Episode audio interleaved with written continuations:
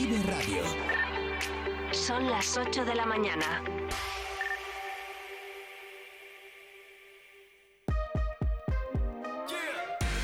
Vive Burgos con María Cristóbal.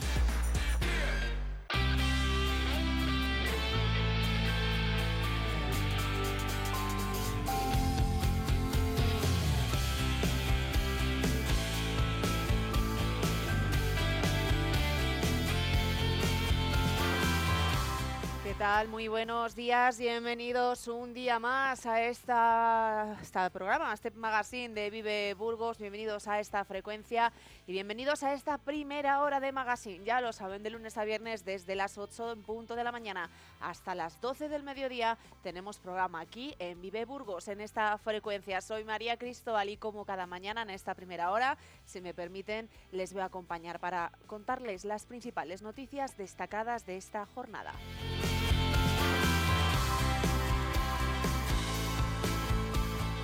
Ya lo saben que si quieren comunicarse con el equipo de Vive Radio y también con nuestros invitados pueden hacerlo a través del teléfono móvil 618 581 941 y que si les apetece escuchar nuestros programas, cualquiera de ellos, también nuestros servicios informativos locales en eh, las eh, de en diferido, nuestra página web, saben que es viveradio.es.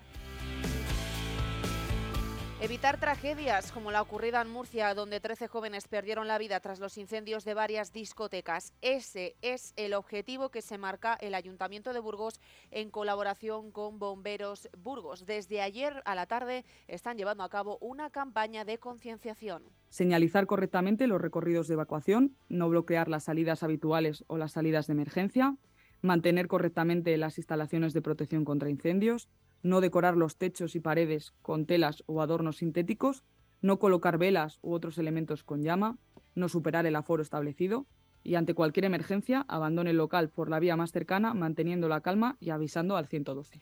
Ahora que se acercan fiestas como el Día de Todos los Santos, muchos bares celebran fiestas de Halloween y decoran sus locales con elementos típicos de este momento. Algunos de ellos pueden ser altamente infamables y por eso mismo el Ayuntamiento y Bomberos de Burgos están desarrollando una campaña de concienciación para tratar de celebrar estas fiestas de la manera más segura posible y que el ocio de la ciudad no sea protagonista por desgracias como la que se vivió en Murcia. Este será nuestro tema de portada. Hoy hablamos con el jefe de bomberos de Burgos, Miguel Ángel Extremo, para que nos explique más sobre esta campaña.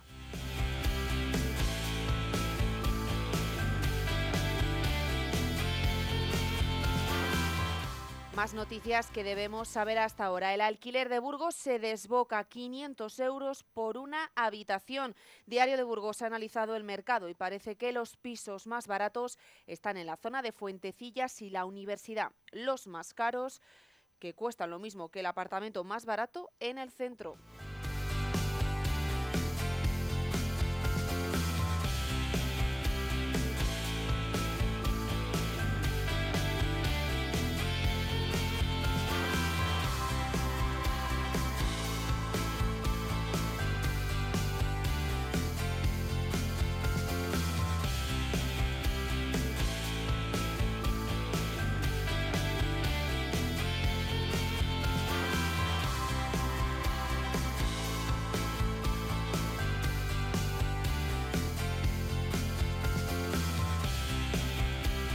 El acuerdo anunciado a nivel nacional entre PSOE y Sumar sigue levantando críticas y alabanzas por todo el territorio. Desde la patronal de Burgos precisamente han valorado algunas medidas anunciadas y FAE ha lanzado su energético rechazo a aspectos como la reducción de la jornada en 37 horas y media sin reducción salarial. Dicen que afectará de forma muy negativa al crecimiento de la economía y la creación de empleo en Burgos y que estas medidas son una injerencia en la negociación colectiva y que podrían perjudicar la firma de convenios sectoriales provinciales.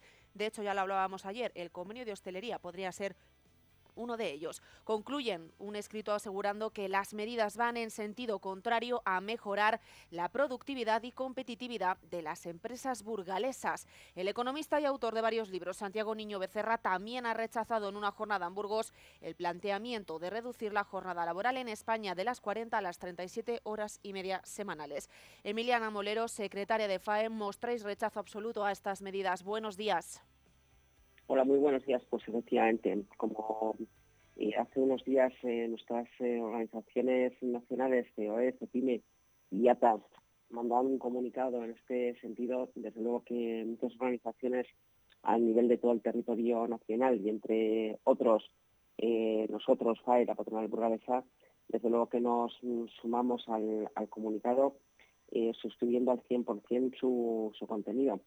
Entendemos, hablando de, jornada laboral, eh, que si no se mejora la productividad, pues no se puede reducir la jornada laboral a 1.712 horas eh, anuales, porque estamos hablando de esa reducción. Y efectivamente, como, como bien comentabas, ayer en una, en una ponencia el, eh, Santiago Niño pues mm, venía en el mismo sentido.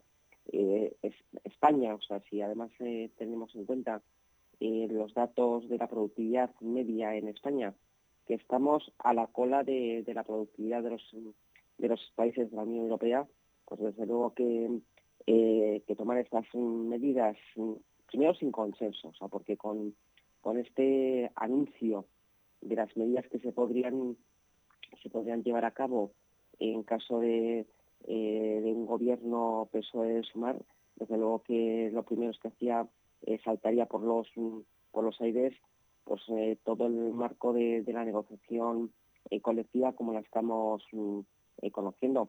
Esto se está haciendo a espaldas de, de los interlocutores mm, sociales. Es un afán totalmente intervencionista de, de un eh, de un hipotético gobierno del PSOE y Sumar. Desde luego que, eh, el papel eh, constitucional que dan los agentes sociales, desde luego que, se, lo, se lo carga. Mm. Emiliana, además me gustaría que esta mañana valoraras esos datos de paro que conocíamos ayer con la EPA, con la encuesta de población activa. Burgos registra la cuarta tasa de paro más baja en España. Sí, o sea, esto es una tendencia que en los últimos eh, meses la hemos estado, estado viendo. Nosotros eh, desde, desde FAE, en el último análisis de las perspectivas empresariales, mm, también eran los, mm, los datos que nos están comentando las, las empresas. Mm, el mantenimiento de, del empleo eh, se está manteniendo. Desde luego que los datos son, son no son malos, son eh, son, son buenos. eso, es, eh, eso es un análisis y desde luego que ese, ese comportamiento que están teniendo las, las empresas que es un síntoma también de, bueno de, recuperación yo creo que tampoco nos lo podríamos no lo podremos sacarlo creo que teníamos que estar avanzando para seguir trabajando para crear riqueza eh, crear empleo y desde luego que, prosperidad, desde luego que avanzar en lo que es el estado de, del bienestar. Y desde luego que las medidas que estábamos comentado anteriormente, desde luego que no, no, no caminan hacia, hacia ese marco. Gracias, Emiliana Molero, por eh, acompañarnos esta mañana y darnos esta valoración. Pues muchísimas gracias a vosotros.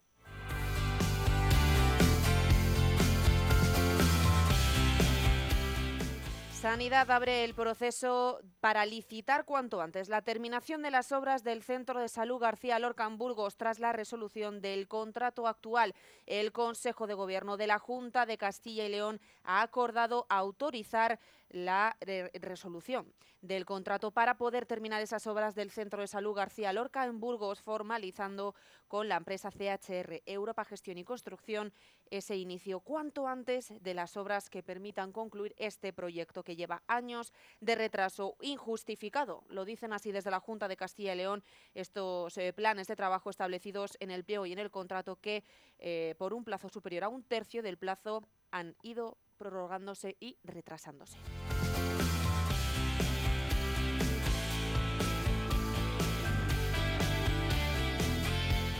El ranking elaborado por la Universidad de Stanford con los científicos más relevantes a nivel internacional incluye en su última edición a seis investigadores de la Universidad de Burgos.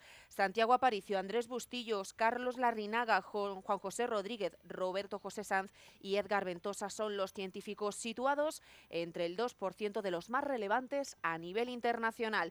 El estudio selecciona además estos eh, investigadores y aparecen los profesores de la Facultad de Ciencias Santiago Aparicio Martínez y Roberto Sainz. Hoy el vicerrector de investigación de la Universidad de Burgos, José Miguel García, nos valora esta noticia.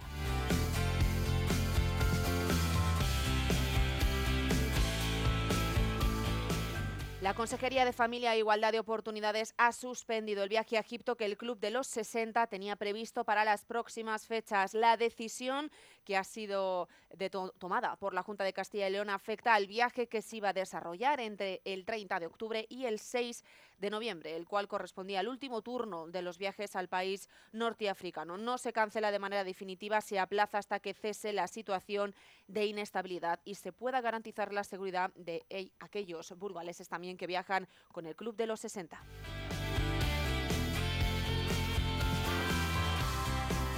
Burgos acoge la exposición Cómo hemos cambiado 40 años de autonomía de Castilla y León. Podrá visitarse desde hoy y hasta el 17 de noviembre de 2023 en el Instituto Cardenal López de Mendoza. El horario de visita es de lunes a viernes de 9 de la mañana a 2 de la tarde y de 5 a 7 de la tarde. La exposición es gratuita y está organizada por la Consejería de Presidencia, repasando esos 40 años de la autonomía de Castilla y León.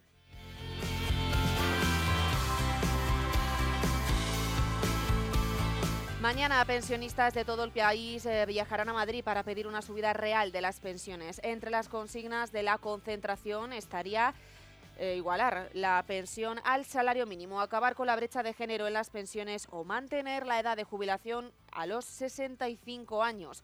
Desde la ciudad saldrán autobuses para que la voz de los burgaleses de la capital y también de la provincia se escuche en esta reivindicación. Para ampliar información sobre esto estará en Vive Manolo Alonso.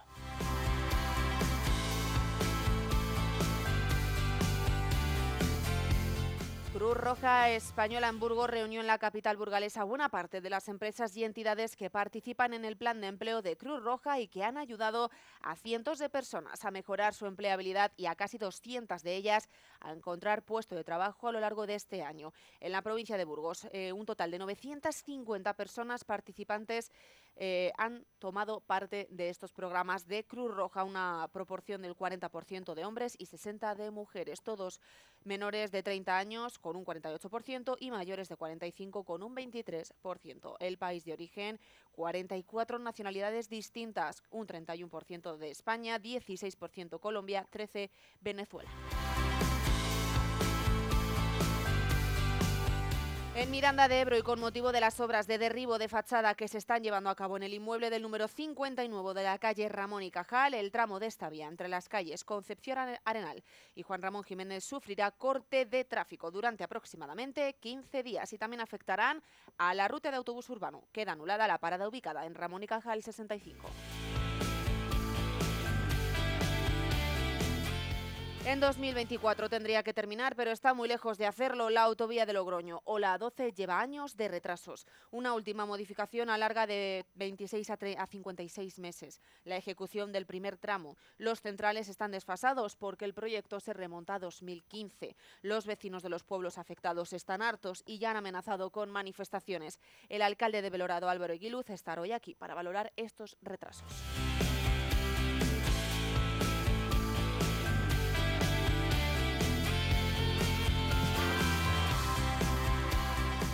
La Fundación Santa María la Real organiza unas jornadas online sobre arte románico. El nuevo curso se desarrollará en formato online del 28 al 30 de noviembre.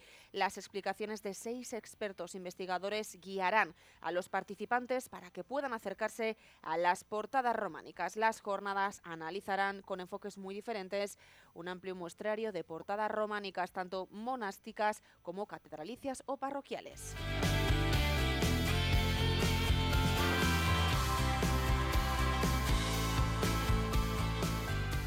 La Agencia Estatal de Meteorología indica hoy en Burgos cielos nubosos con precipitaciones, vientos del suroeste con rachas fuertes, máximas de 14 hoy en Burgos y también en Aranda de Duero suben hasta los 19 en Miranda de Ebro.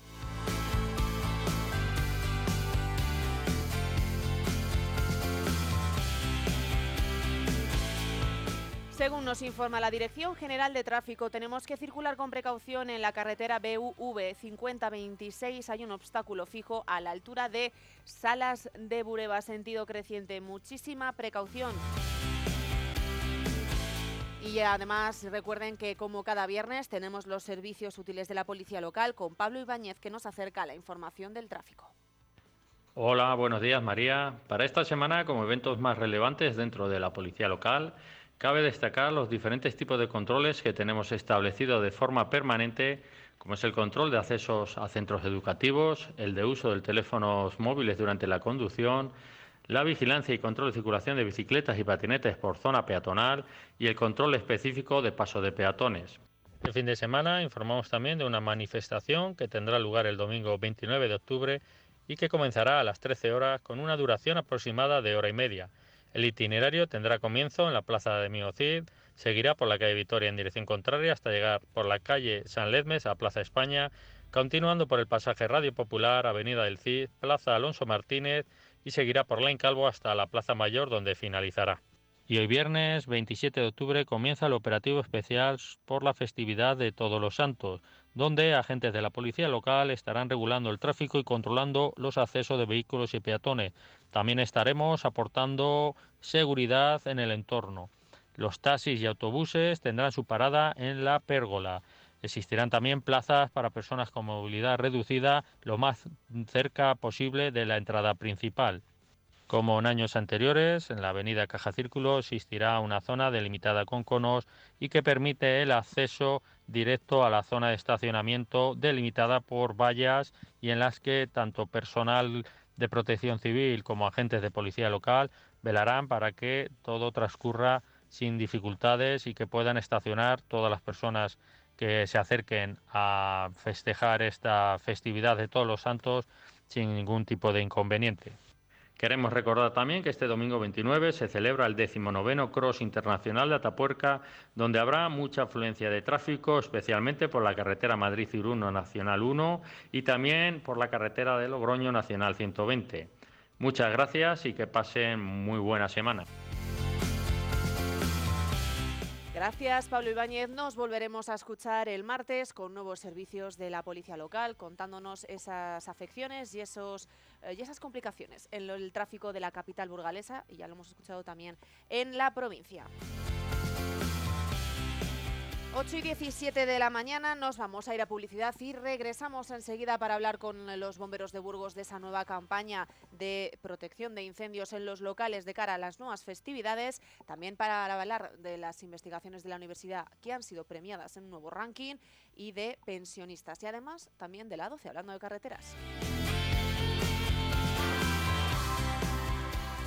¿Quieres tener un Lexus UX como los que llevan los jugadores del San Pablo? Ahora puedes tener un coche nuevo con entrega inmediata por solo 185 euros al mes, con los cuatro primeros mantenimientos incluidos y hasta 10 años de garantía. Consulta condiciones en Lexus Burgos, unidades limitadas. Visítanos en Lexus Burgos, carretera Madrid-Irún, kilómetro 234. Burgos.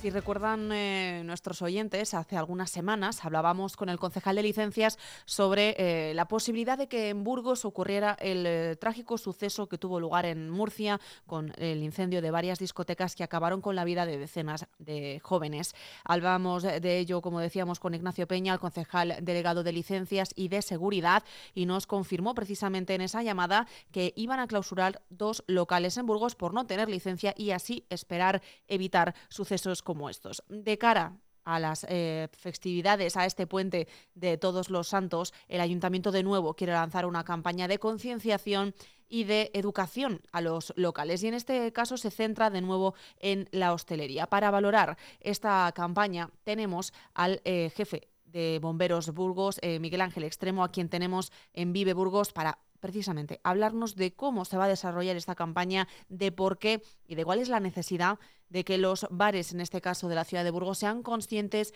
de algunas medidas muy normales y muy habituales que pueden llevar a cabo y que pueden evitar, como decimos, tragedias como la ocurrida en Murcia. Miguel Ángel Extremo, buenos días. Hola, muy buenos días. Bueno, eh, ¿cuáles son aquellas, aquellos consejos que tienen que tener en cuenta los hosteleros para precisamente evitar este tipo de situaciones? Pues mira, pues estamos lanzando la campaña y queremos dar unos consejos muy básicos, pero muy directos, para evitar precisamente la desgracia que hubo el otro día en Murcia o el año pasado en el restaurante de Madrid, que al final estaba todos los techos de productos sintéticos que propagan rápidamente lo que es el fuego y, y lógicamente humos y gases, que al final es lo que provoca las mayores desgracias humanas. Y básicamente es lo que estamos repitiendo. Queremos evitar que estas fiestas de Halloween se llenen de las telas, de telas los techos, paredes, que se evite colocar velas, que es muy típico en Halloween, mantener las instalaciones de protección contra incendios eh, mantenidas. Queremos también eh, salidas de emergencia libres para toda la gente que vaya a estas fiestas. Y bueno, lo que digo, son cuatro consejos muy básicos, pero que seguramente si se llevan a cabo, pues salvarán vidas. Y eh, se va a llevar a cabo hasta el 31 de, de, octubre, entiendo, por ser la festividad de Halloween. Se va, eh, no es una cuestión de un solo día, ¿no? Va a ser algo más. No, no, no. Está, vamos a ir estos días, vamos a ir a unos bares señalados que tenemos identificados, porque al final son fiestas donde tenemos identificados que hay fiestas multitudinarias. Y vamos a ir, vamos a dejar los consejos, vamos a controlar que se cumplan estas medidas y durante los próximos días estaremos. Uh -huh.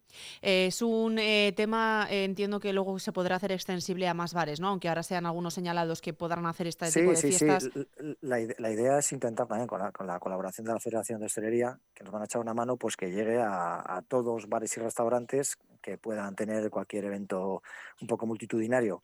Pero bueno, las labores estas de consejos, concienciación, pues sí extenderemos a más, a más establecimientos. Porque es muy habitual que los eh, bares, en este caso que estamos hablando de bares, eh, tengan estos productos sintéticos en, en, los techos que no, que no sean Sobre quizás todo, conscientes. Sí. cu- Cuando llegan las fiestas señaladas, tipo Halloween, eh, Nochevieja también, algunos bares les da por adornar, o sea, fiestas señaladas. Y Halloween yo creo que es la, la que más. Por eso queremos aprovechar ahora mismo el contexto eh, de tiempo que tenemos y, y queremos lanzarlo ahora.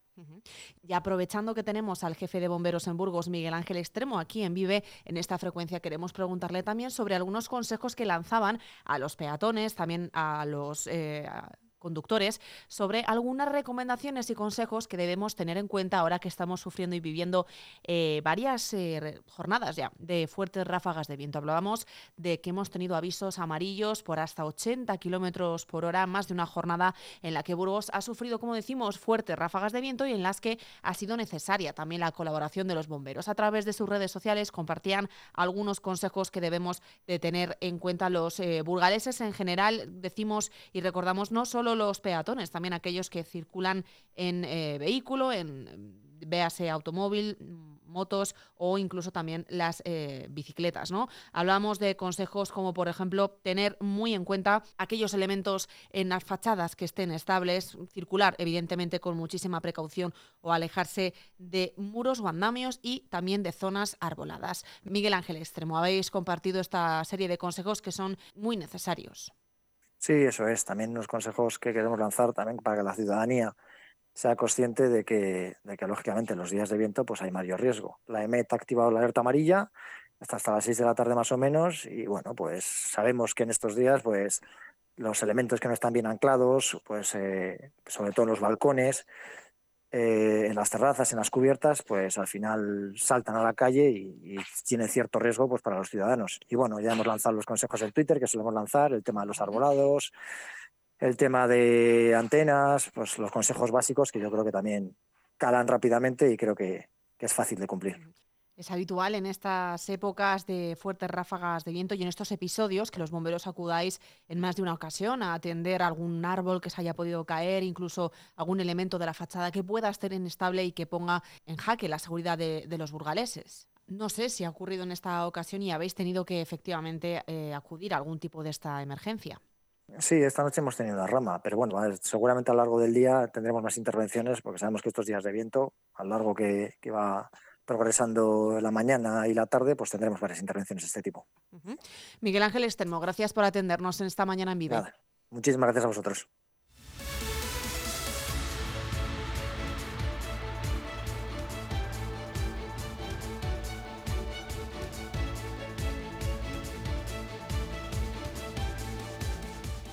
Ayer conocíamos la excelente noticia de que el ranking de la Universidad de Stanford ha reconocido a seis investigadores de la Universidad de Burgos. Los nombres de estos investigadores no los queremos eh, dejar de, lado. Son Santiago Aparicio Martínez, Andrés Bustillo Iglesias, Carlos Larrinaga González, Juan José Rodríguez Díez, Roberto José Sanz y Edgar Ventosa Arbaizar. Son científicos situados entre el 2% de los más relevantes a nivel internacional y para valorar precisamente esta buena noticia de la Universidad de Burgos y de estos seis investigadores tenemos al vicerrector de investigación de la Universidad Pública de Burgos, José Miguel García. Muy buenos días, José. Buenos días. Bueno, José, eh, como vicerrector de investigación, que seis investigadores de la universidad sean reconocidos en este ranking, eh, ¿cómo se lo toma uno? Bueno, pues es una, noticia estupenda que reconoce pues la labor de, estos investigadores y del conjunto de, las personas que trabajan con ellos, de los eh, investigadores y, y docentes y también de, todo el elenco de, la, plantilla de, investigación, tanto del personal que es eh, tradicional, que está contratado por la universidad, eh, con fondos, digamos, de, públicos que vienen de la Junta de Castilla y León, como de los propios investigadores que contratan, que se contratan con eh, los proyectos que consigue la universidad, que consiguen estos investigadores que son líderes y otros muchos que son unos 400 en la universidad. Mm. Estos eh, seis perfiles de investigadores tienen diferentes ramas que, abarcan, ¿no? Es decir, que estas eh, seis personas que han sido eh, nombradas en este ranking no son de una única área. Estamos hablando, por ejemplo, de Santiago Aparicio del área de químicas, Andrés Bustillo del lenguaje y sistemas informáticos, Carlos Larrinaga de economía financiera, Juan José Rodríguez de lenguajes también y sistemas informáticos, o, por ejemplo, por no dar ahora el cómputo del área también de química orgánica con Roberto José. ¿Qué nos puedes contar así unas líneas eh, básicas de cada uno de los investigadores. Si te parece, comenzamos por Santiago Aparicio, del área de química física. Bueno, eh, Santiago trabaja en, el área de química física, pero como el resto de los investigadores hace una, labor eh, también bastante multidisciplinar. Y él, trabaja en la simulación de, sistemas relacionados, por ejemplo, para que se entienda con lo que es ahora la captura de CO2, eh, ¿no? que es algo relevante por las implicaciones que tiene en el cambio climático y también en la nueva economía, porque con este CO2 se puede y con hidrógeno se puede combinar para obtener combustibles eh, artificiales, ¿no? Mm. combustibles sintéticos, ¿no? que vendrían a, sustituir eh, pues a los que provienen de la industria petroquímica, por ejemplo, para motores convencionales. Estamos hablando también de Andrés Bustillo del área de lenguajes y sistemas informáticos, área que comparte, como decíamos, con Juan José Rodríguez. Bueno, todo este, el mundo de la informática es especialmente relevante para nuestros días. No podemos vivir eh, sin, sin, ello. Dependemos críticamente de, todo lo que está relacionado con las tecnologías de la información y la, y la comunicación, pero específicamente de la parte que ahora todo está en boga, ¿no? que es la inteligencia artificial que está no, llamada a revolucionar, sino que está revolucionando eh, todo nuestro, nuestro mundo y específicamente todo el entorno socioeconómico eh, del, que, del que dependemos. Va a ser eh, algo muy disruptivo o está siendo ya disruptivo, ¿no? Y estas, estos investigadores trabajan pues, pues en estos campos que están relacionados con la inteligencia artificial, la simulación, eh, lo que es también toda la parte em, de gemelos digitales, ¿no? que es como la simulación em, muy detallada de, la realidad para hacer pruebas y demás, pues en esto trabajan estos, estos investigadores con impacto eh, industrial pues eh, inmediato y relevante. Y ahora que está también en boca de todos, del área de economía financiera y contabilidad, Carlos Larrinaga.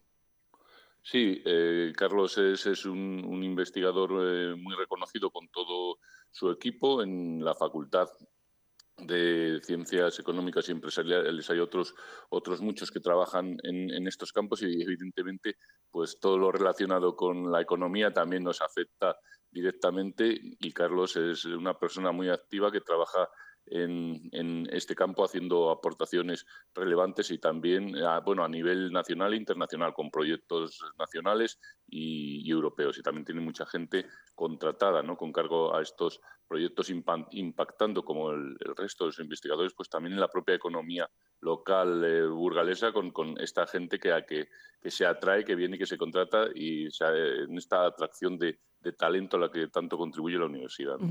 Y desde el área ya de química, hablamos de la química orgánica y de la analítica, tenemos a estos dos últimos investigadores, Roberto José Sanz y Edgar Ventosa.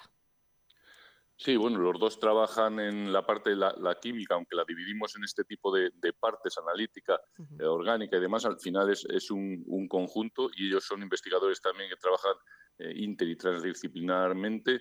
Eh, Roberto en el ámbito de la síntesis orgánica y del desarrollo de moléculas que tienen determinados tipos de actividades, por ejemplo, para el ámbito biomédico, ¿no? para el desarrollo de de determinados eh, medicamentos, la contribución al desarrollo de, este tipo de moléculas con, con actividad.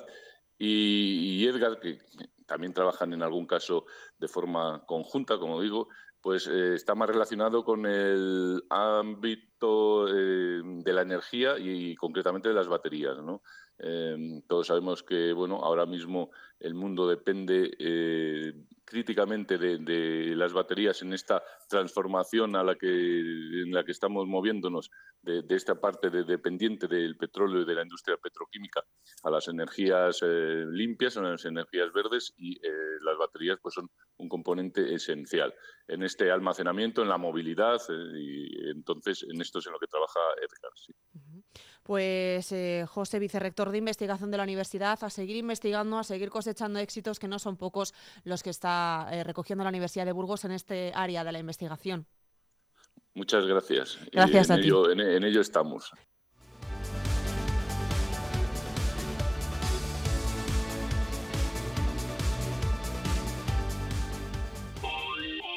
El sector primario en Castilla y León es el protagonista cada mañana en Vive Radio. Desde las 7 y 10 de la mañana, de lunes a viernes. De lunes a viernes. Jaime Sánchez Cuellar te ofrece toda la actualidad informativa relacionada con la agricultura, y, la ganadería, y la ganadería. Para estar al día. Para estar al día. Vive el campo.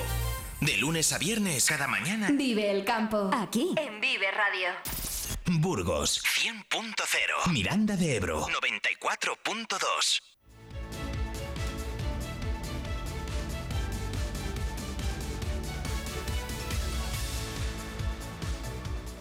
Este próximo sábado 28 de octubre, pensionistas de todo el país estarán en Madrid para manifestarse por una subida de las pensiones conforme al IPC y es que consideran que no se está ajustando a la subida de los precios de consumo y que ven reducido, obviamente, su nivel adquisitivo. A esto se quieren enfrentar, contra esto se van a manifestar, como decimos, mañana sábado en Madrid. Y para hablar de ello tenemos a Manolo Alonso Poza.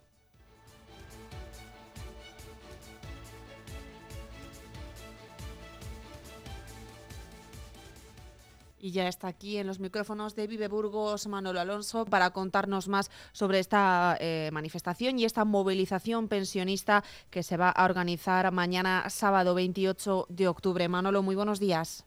Hola, buenos días. Bueno, eh, lo primero de todo, esta movilización eh, habla en, varios términos y uno de ellos, por ejemplo, es la petición de que las pensiones se igualen al IPC real. ¿Esto qué quiere decir? ¿Que actualmente no están eh, coordinadas con eh, este, esta inflación del IPC?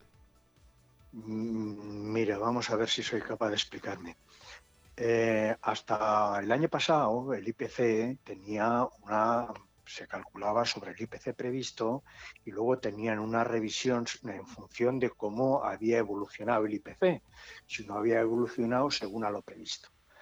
Eh, entonces se pagaba una, pequeña, lo que se ha venido llamando la paguilla, que era la diferencia que existía entre lo previsto y lo real. Ahora se lleva al IPC medio y lamentablemente, pues eh, tal y como se plantea, no, no garantiza el total del poder adquisitivo. ¿eh? Nosotros tenemos que reconocer que hay un avance en cuanto a que antes ni siquiera se respetaba el IPC eh, real y que, por ejemplo, ya el año pasado se incrementó el 8,5%, eh, por ciento, que era algo más real, pero mm, desde el año 2011 llevamos perdiendo bastantes puntos en el poder adquisitivo los pensionistas. No sé si he sido capaz de explicarme bien. Sí. Las razones Eh, por las que... Sí, está- se hablaría ahora de que nunca en la historia ha habido tantos jubilados ni pensiones eh, tan altas. En concreto, el último dato es que en el cómputo nacional son 6,4 millones de euros y en lo que se refiere a Burgos estaríamos hablando de más de 101.000 pensionistas y en torno a una pensión media de 1.600 euros. Eh, esto quizás los más afortunados, ¿no? Bueno, mm, Burgos tiene una ventaja y es que es una zona muy industrial con respecto, a, por ejemplo, a todo el resto de Castilla y León, y es una de las primeras provincias industrializadas de todo el estado. ¿eh? Eso mm, conlleva un poco, pues, que las pensiones sean un poco mejor que en otros sitios, lo mismo que también lo son los salarios, ¿no? Eh, no obstante, nosotros entendemos que hay un porcentaje de pensiones bastante eh, bajas. ¿eh? Hay muchas pensiones que no llegan ni siquiera al salario mínimo, a los 1.080 euros, que son los que nosotros estamos reclamando. Las pensiones mínimas están en 780 euros aproximadamente, en función de si tienes cónyuge a cargo o tienes hijos a cargo o no les tienes. Eh, y de ahí nosotros creemos también que hay otro tipo de pensiones, pensiones no contributivas, que por ejemplo están en torno a los 400, 450 euros y que con esas pensiones no se puede vivir. Estamos hablando de que son más de 2 millones de pensionistas los que cobran esa pensión que no llega al salario mínimo, ¿no? Claro, claro, claro. Y pues eso es lo que nosotros reclamamos. Hombre, las pensiones creo que hay que un poco... El, el sistema público de pensiones que nosotros defendemos viene a repartir un poco las necesidades de la ciudadanía. Eh, todo el mundo ha podido trabajar o ha trabajado en su casa, ha dedicado mucho tiempo porque ha tenido muchos hijos por una serie de cosas y no ha conseguido unas cotizaciones necesarias para su jubilación. También este sistema de pensiones públicas que nosotros defendemos equipara un poco también eh, la vida. Eh, lamentablemente también por desgracia, en estos últimos años en que el trabajo se ha deteriorado y los incrementos salariales y los incrementos de pensiones mm, no han estado mejorando a las necesidades reales, pues ha aumentado el nivel de pobreza de la sociedad en general. ¿eh?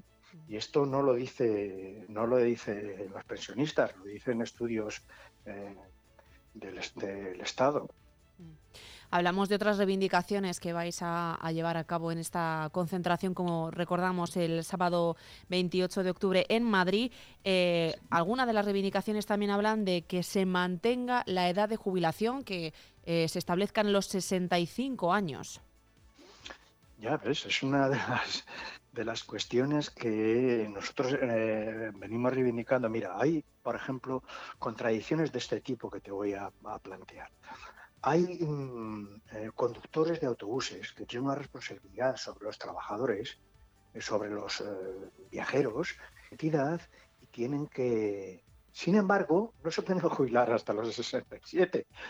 Eso es una de las contradicciones. que Tú no vales o la sociedad no te entiende que eres válido para tu trabajo y sin embargo no te puedes jubilar. ¿eh? Pues esto eh, es, una de las contradicciones que nosotros decimos que, debemos de mejorar. Eh, que tengamos un nivel de desempleo reconocido por todo el mundo, que se, está mejorando según los datos, pero no suficiente, el más grande de Europa, y que queramos mm, jubilar porque nos creemos que de mayores, eh, que los jóvenes no son capaces de hacer los trabajos de los mayores. Pues mira, yo no lo comparto esto. Eh, pregunta a Manolo Alonso. ¿Pervive el espíritu del Pacto de Toledo? Eh, bueno, el Pacto de Toledo es una comisión parlamentaria. Las comisiones parlamentarias tienen que debatir lo que crean oportuno. Podemos estar de acuerdo con alguna de las cosas que hacen o no hacen.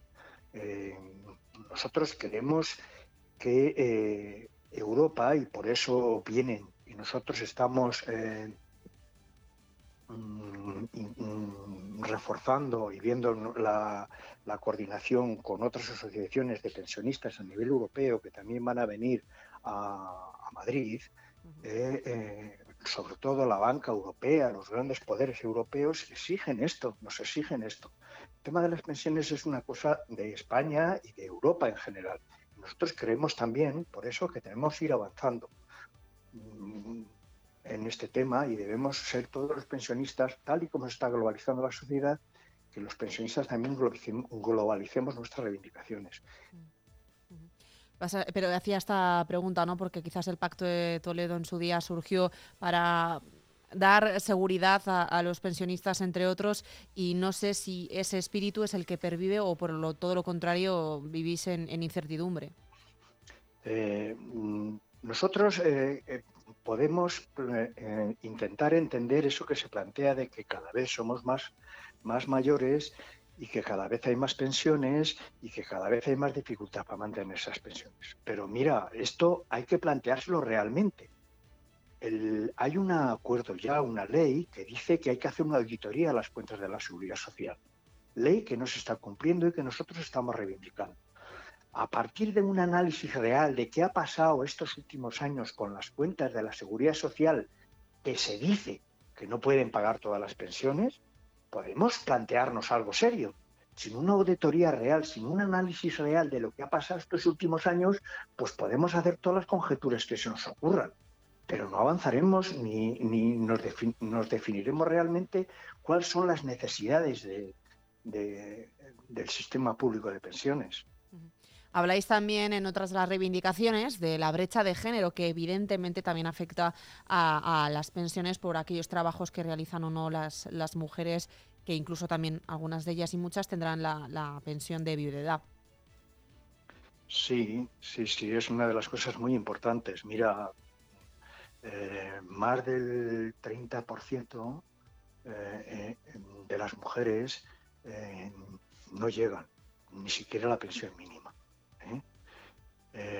los hombres que hemos trabajado fuera del hogar tenemos unas condiciones, las mujeres que o por atender a su familia en periodos de su vida no han podido trabajar o han trabajado en sectores en los que los salarios no los trabajos, los salarios han sido bastante más bajos, pues tienen más dificultades, porque sí que hay que reconocer que hay sectores en los que eh, eh, son mayoritarios las mujeres. No te digo nada en la limpieza, en la sanidad, en otras cosas son mayoritarias.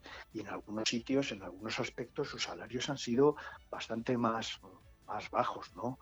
Eh, lo que decimos del sistema público de pensiones, que tiene que servir para equiparar un poco pues eh, lo decimos también aquí, debemos romper las grandes diferencias en las pensiones entre hombres y mujeres. También lo pedimos en el trabajo, ¿eh? para que en las consecuencias, y de hecho esta manifestación acudirán trabajadores del Estado un poco porque están pensando en sus próximas pensiones. ¿eh? Una pregunta que a veces cuando se habla de subir las pensiones hay quien, quien lanza, ¿no? ¿Deben de subir las pensiones todas por igual o hay que tener en cuenta que aquellas pensiones que son más bajas, que decíamos dos millones de personas no llegan al salario mínimo, deben subir quizás de manera más eh, notoria? Claro, se ha hecho un poquito ya en el último año. ¿eh? Mm, afortunadamente, gracias a las movilizaciones de los pensionistas que comienzan en el País Vasco en el, en el año 2014-2016 con mucha fuerza, conseguimos eh, algunos avances. Y el año pasado las pensiones mínimas subieron eh, en torno al 0,15%. Perdón, al 15%, en vez del 8,5%. ¿eh? Y nosotros creemos que esos avances han de continuar, ¿eh? porque reivindicamos eso de pensión mínima igual a salario mínimo.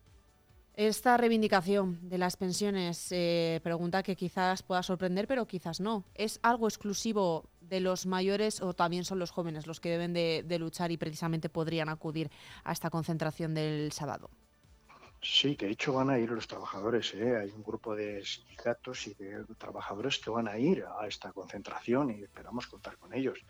Nosotros, eh, la sociedad tiene que plantearse los, problemas globalmente y este problema que hoy vivimos los, los pensionistas tenemos algo más tiempo y podemos reivindicar, también es un problema de los propios jóvenes que vienen mañana, que sus, sus tiempos han empezado a trabajar, se han incorporado al trabajo más tarde.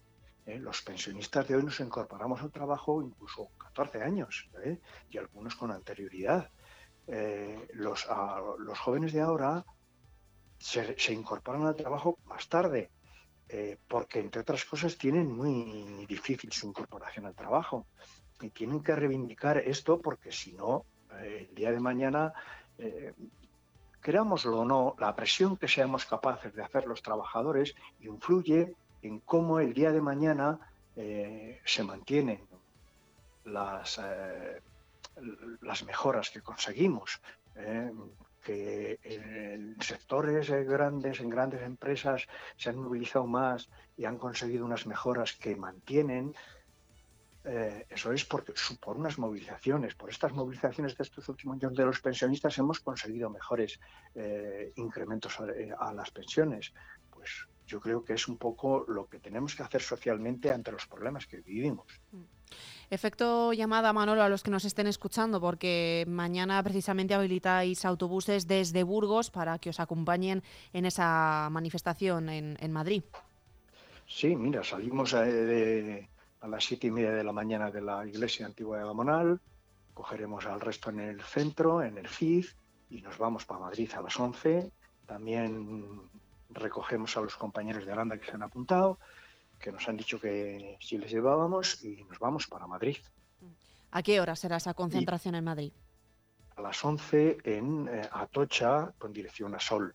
Eh, nosotros de aquí salimos a las siete y media de la mañana para poder estar puntualmente ahí. Pues eh, Manolo Alonso, gracias por atendernos en esta mañana. Gracias. Gracias a vosotros por escucharnos. Un abrazo.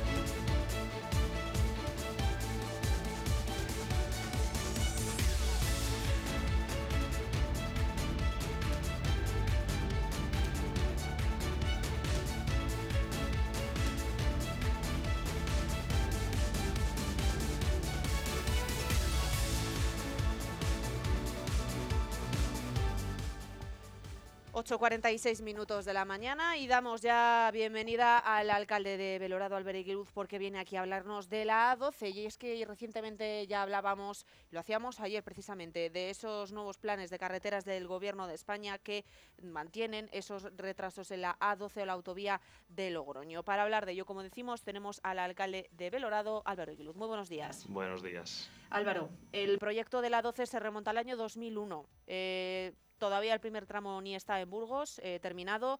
Eh, siendo una autovía que es principal porque conecta a Burgos con Logroño, mm, ¿qué justificación os han podido dar?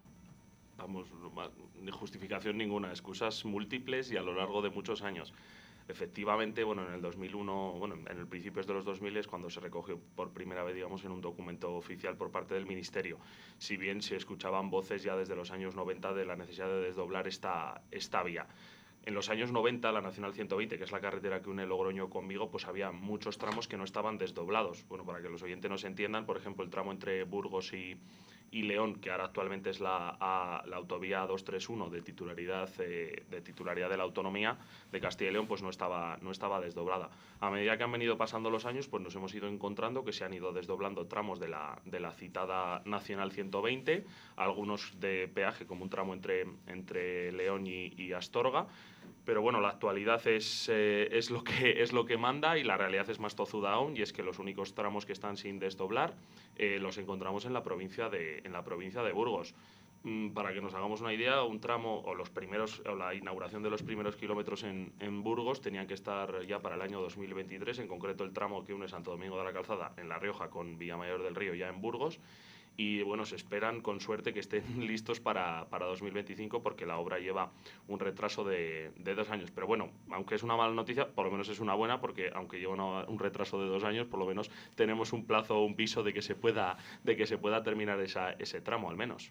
Tuviste hace no mucho una reunión con el subdelegado del Gobierno. ¿Qué justificación pudo dar o qué os eh, transmitió de cara a la finalización o comienzo? Podríamos estar hablando de la 12 pues bueno, lo que teníamos, lo que nos transmitió era relativo a los, eh, a los presupuestos ya de este, de este año. Se contemplaban partidas para la realización, que efectivamente se ha licitado y está en, y está en redacción, del tramo entre Villafranca y, perdón, entre Ibeas de Juarros y, y Burgos, que dicho, dicho proyecto tenía que estar, eh, vamos, por contrato tiene que terminarse o puede terminarse el año que viene, pero bueno, de, de, diferentes compromisos por parte de la empresa y por parte del gobierno se prevé o se preveía que estuviese listo para este, para este año. No lo sé si lo estará o, no, pero bueno, estamos hablando en cualquier caso de la, de la redacción o redacción del proyecto, porque bueno, ya se licitó dicha obra, hubo una baja que los técnicos no consideraron como temeraria, pero luego se demostró que, que la misma había sido como, como tal, hubo que, hubo que, vamos, que, liquidar ese contrato con las partidas efectivamente ejecutadas y se ha vuelto con los mismos tramos. Aunque lo más dramático es eh, los otros dos tramos restantes en la, en la provincia de Burgos. Mm, estamos hablando del que une Villamayor con Villafranca, que afecta o que afecta al municipio de Belorado y el de Villafranca y Beas, que es el tramo más largo de, de 24 kilómetros, que en ambos ya no hay ni proyecto, porque pues el, gobierno en los, eh, vamos, en, los años 2017 16 y 17, si no recuerdo mal, se licitaron y se redactaron ambos proyectos, pero los mismos se han dejado, se han dejado caducar y ahora mismo hay que redactar nuevamente esos proyectos con actualización de precios y lo que inquieta más, con seguramente alguna modificación eh, técnica. Hablamos del año 2016 y 2017, es decir, 8 y 7 años para proyectos que, cuya ejecución estaba prevista en unos 4 o 5 años. Mm, cuando hablamos del coste de la de, la, de lo que es terminar la, la 12, un poco pues por, por, los proyectos que teníamos redactados hasta ahora, pues oscilaba en torno a los 400, eh, 450 millones de euros. Hablamos de estos, de estos tres tramos restantes.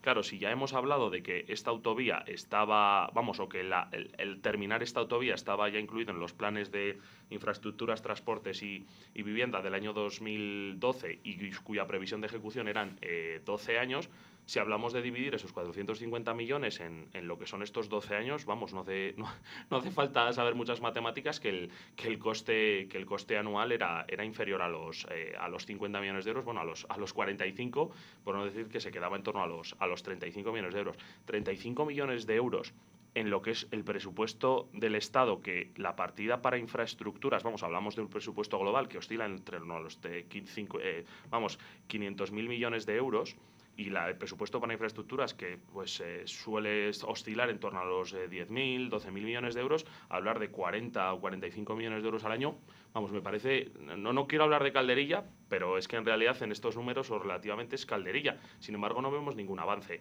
Y yo ya lo llevo repitiendo cada vez que me hacen esta misma pregunta. El hecho de que esta vía no se haga no es ni por falta de tráfico, que tenemos un tráfico bastante amplio e importante para otras vías que actualmente sí que se están desdoblando, sino que parece que lo que falta es voluntad política desde Madrid y, a veces me da la sensación que voluntad de empuje por parte de la, Administración autonómica y en ocasiones de las administraciones municipales a los que, a los que afecta esta, esta vía, incluso de la, de la Administración. Eh, eh, provincial me parece que es una vía que necesitamos, que Burgos tiene mucha, mucha vía de alta capacidad, pero que esta nos conecta con otra ciudad de nuestro tamaño y en un eje que económicamente, por lo que a logística se refiere y a, y a, potencial económico, es muy importante. Sin embargo, parece que eso se nos, se nos olvida y que a veces atendemos a criterios políticos en vez de a criterios técnicos.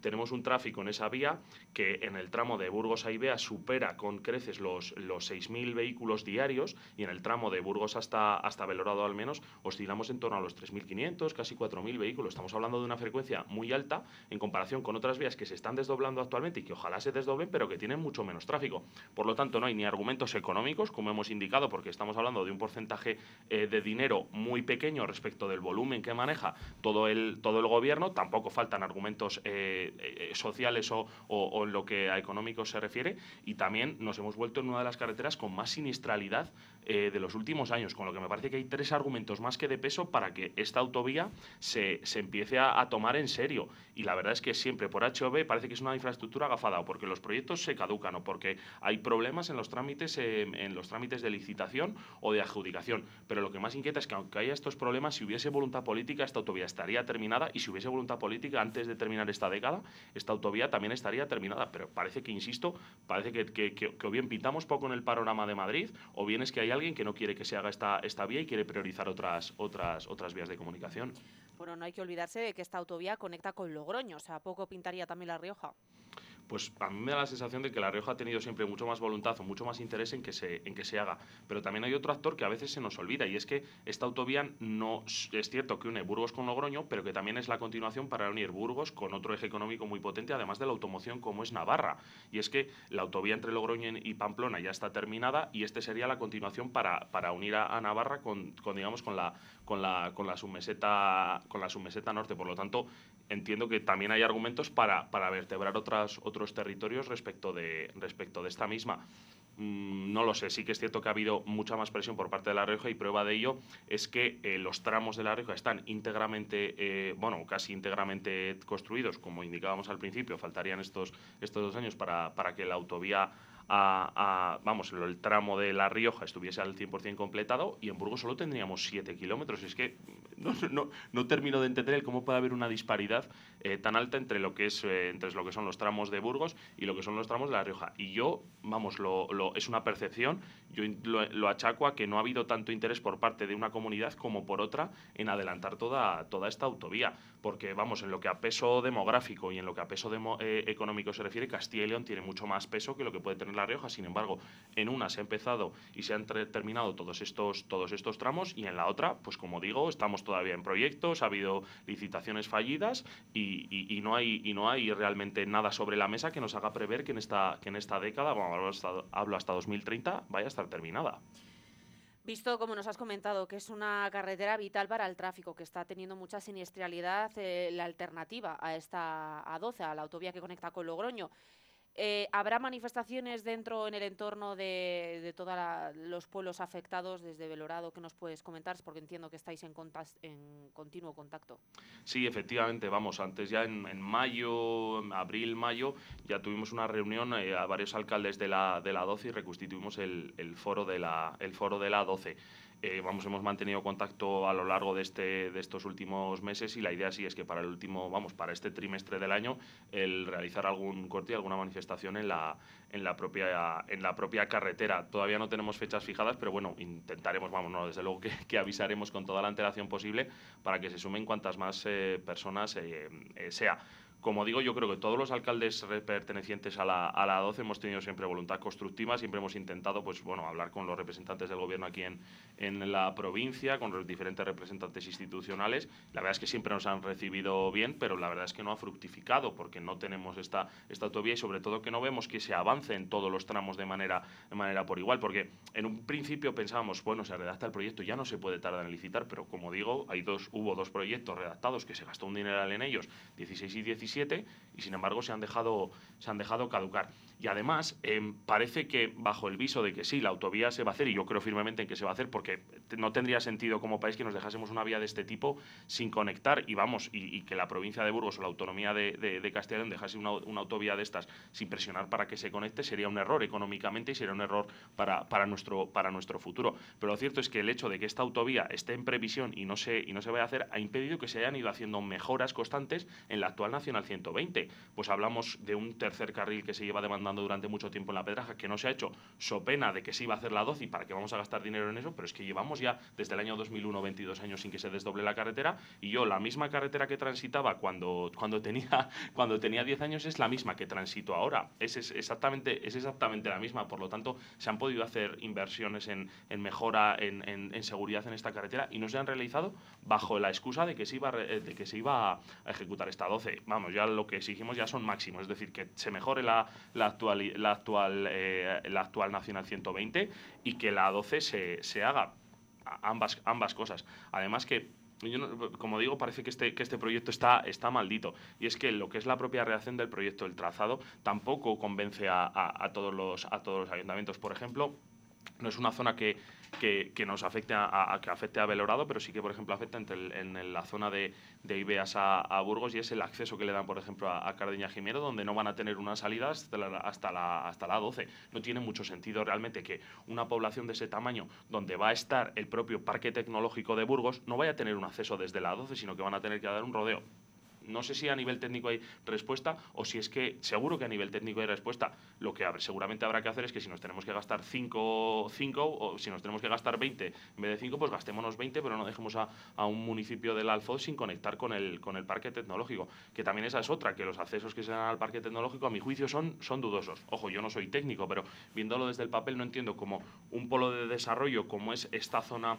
este de, de Burgos con el futuro CAP, con el parque tecnológico, cómo nos puede afectar a todos los municipios municipios de la provincia no se le esté conectando de mejor manera. Pero bueno, mmm, siempre que preguntamos sobre este entorno son cuestiones técnicas. Me parece que efectivamente pueden ser cuestiones técnicas, pero que se pueden solventar si se prevé una solución que, aunque sea más cara, sea necesaria, porque lo que ahora mismo no nos gastemos o hagamos mal, en el futuro lo vamos a seguir pagando. Y ya llevamos ahorrando mucho tiempo para hacer esta, esta, esta autovía, por lo menos estos tramos. Como digo, 20 años, aunque, aunque hablamos de, de más, tiempo. A nivel, como digo, social es necesaria, a nivel económico es necesaria y ya por la siniestralidad que estamos manteniendo es más necesaria que nunca. Yo realmente ya no sé cómo lo podemos hacer, más allá de todas las manifestaciones y todo lo que hagamos, para que se nos escuche desde Madrid o desde Valladolid o desde incluso hasta de, de Burgos Capital, para que realmente se luche por esta, por, esta, por esta vía, porque es que es necesaria para el futuro de nuestras zonas y también de la, de la provincia, incluso me atrevo a hablar ya de la autonomía. Albert Guiluz, gracias por venir a Vive Burgos a contarnos eh, bueno, las últimas noticias y adelantarnos pues, esa manifestación muy probable en este último trimestre. Muchas gracias a vosotros y esperemos vernos pronto. Rozamos las 9 de la mañana, me despido ya de nuestros oyentes y les dejo como siempre con Carlos Cuesta. Más adelante, a partir de las 10 de la mañana hoy, Sergio González y hasta las 12 del mediodía, ya lo saben, tenemos Magazine de Vive Burgos. Buen fin de semana, les escuchamos y les escucho yo y os eh, espero el lunes.